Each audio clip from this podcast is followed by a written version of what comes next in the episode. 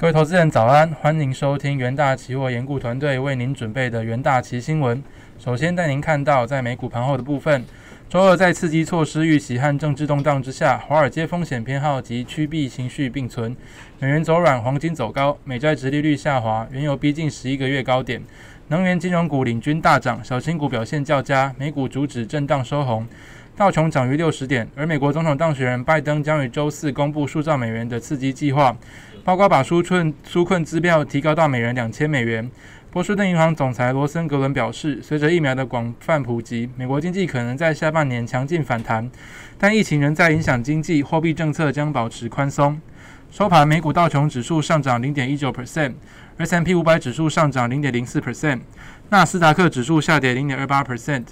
费城半导体指数上涨零点六一 percent。另一方面，全球新冠疫情持续发烧。据美国约翰霍普金斯大学即时统计，全球确诊数已飙破九千一百零四万例，死亡数突破一百九十四万例。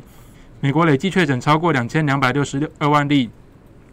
累计死亡数超过三十七点六万。在焦点个股消息方面，通用汽车于线上 CES 推出新款电动车，还透露未来可能推出凯迪拉克电动飞天车，惊艳 CES 全场。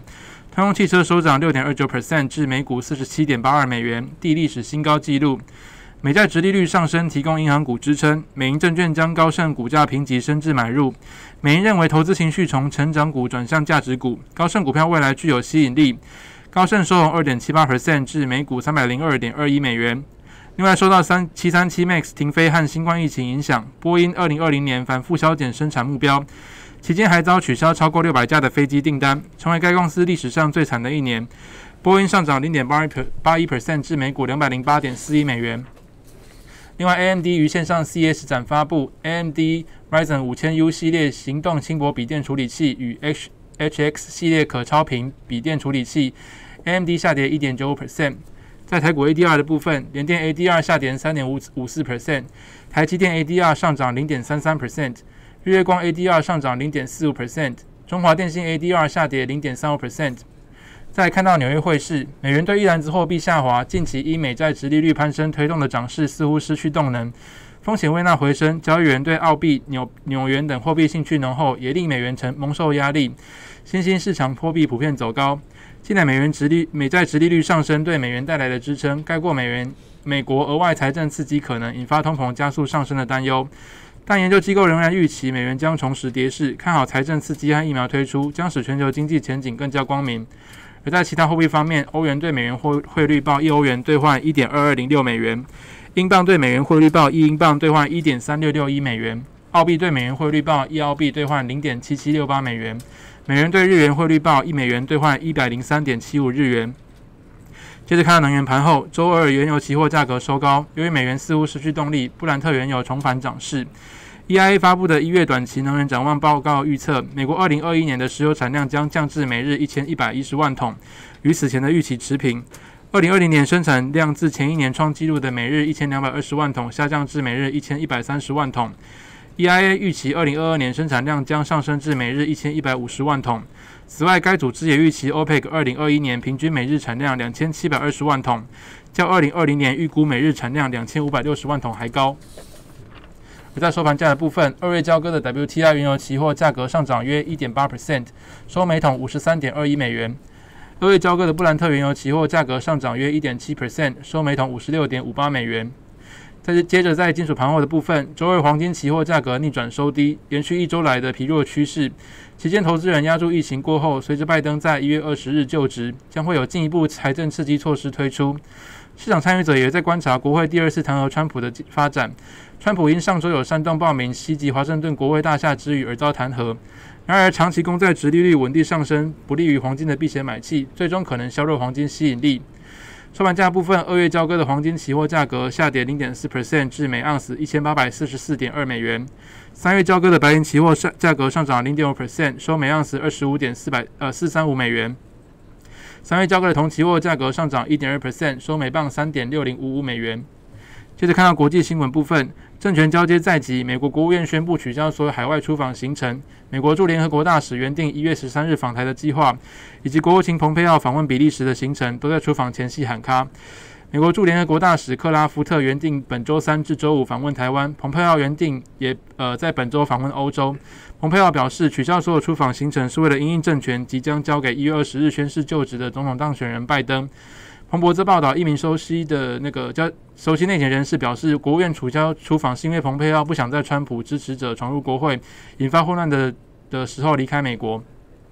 路透则引述引述消息来源指出，蓬佩奥在最后一刻取消欧洲行程，是因为卢森堡外交部长和欧盟高阶官员拒绝与他会面。另外一则国际新闻：中国新疆强迫劳动议题引发国际关注。英国外交大臣兰涛文表示，将对国内企业寄出新规定，禁止中国新疆地区相关产品进入企业供应链，否则将处以巨额罚款，以示英国对此议题的强势立场。兰塔文于国会发表谈话，表示将彻底采呃执行采购检查，并加强现代农业法案的罚款范围。此外，政府还将禁止任何不遵守规采购规定的企业与政府签订合约，并进行针对新疆的出口管制审查。兰塔文表示，上述计划将有助于确保没有任何英国组织、政府单位或私营企业有意或无意次侵犯维吾尔族或新疆少其他少数民族人权中牟利或助长此类风气。英国必须确保没有任何与新疆有关的产品。最后看到《经济日报》头版部分，英特尔最关最快将于一月二十日说明晶片委托台积电等晶圆代工厂生产的细节。路透披露，英特尔与台积电的代工合作计划将由英特尔的新款个人电脑第二代独立显示卡晶片 DG2 先行，采台积电七纳米生产，借此力抗劲敌辉达。对相关相关报道，英特尔不予置评。台积电因在法说会前揭末期，也不回应市场传言。路透则报道，英特尔想靠绘图晶片打入火热的 PC 游戏市场。知情人士透露，DG2 预计将在下半年或二零二二年初发表，与价位在400美元至600美元之间的辉达和超维半导体的游戏显卡竞争。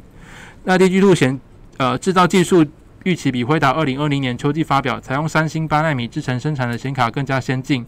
也比超维在台积电以七纳米制程生产的显卡略胜一筹。另外，在工商时报头版的部分。财政部公布二零二零年税收统计指出，社会台股热络，二零二零年正交税税收为一千五百零二亿元，创历史上新高，年增率六十四点七 percent。不过，受纾困政策与疫情影响甚巨，二零二零年总税收则为两兆三千八百零四亿元，年减三点六 percent，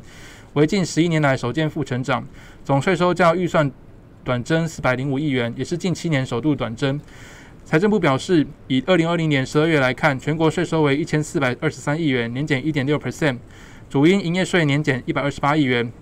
营所税年减二十四亿元，重所税年减十亿元。二零二零年在全球 QE 带动资金行情，官员指出，十二月正交税收一百九十五亿元，日均成交量高达三千两百一十三亿元，皆创历史历年单月最佳。以全年来看，平均上市柜日均成交量为两千三百五十七亿元，较二零一九年同期增加一百零五亿元。增幅高达一百一十六点七 percent，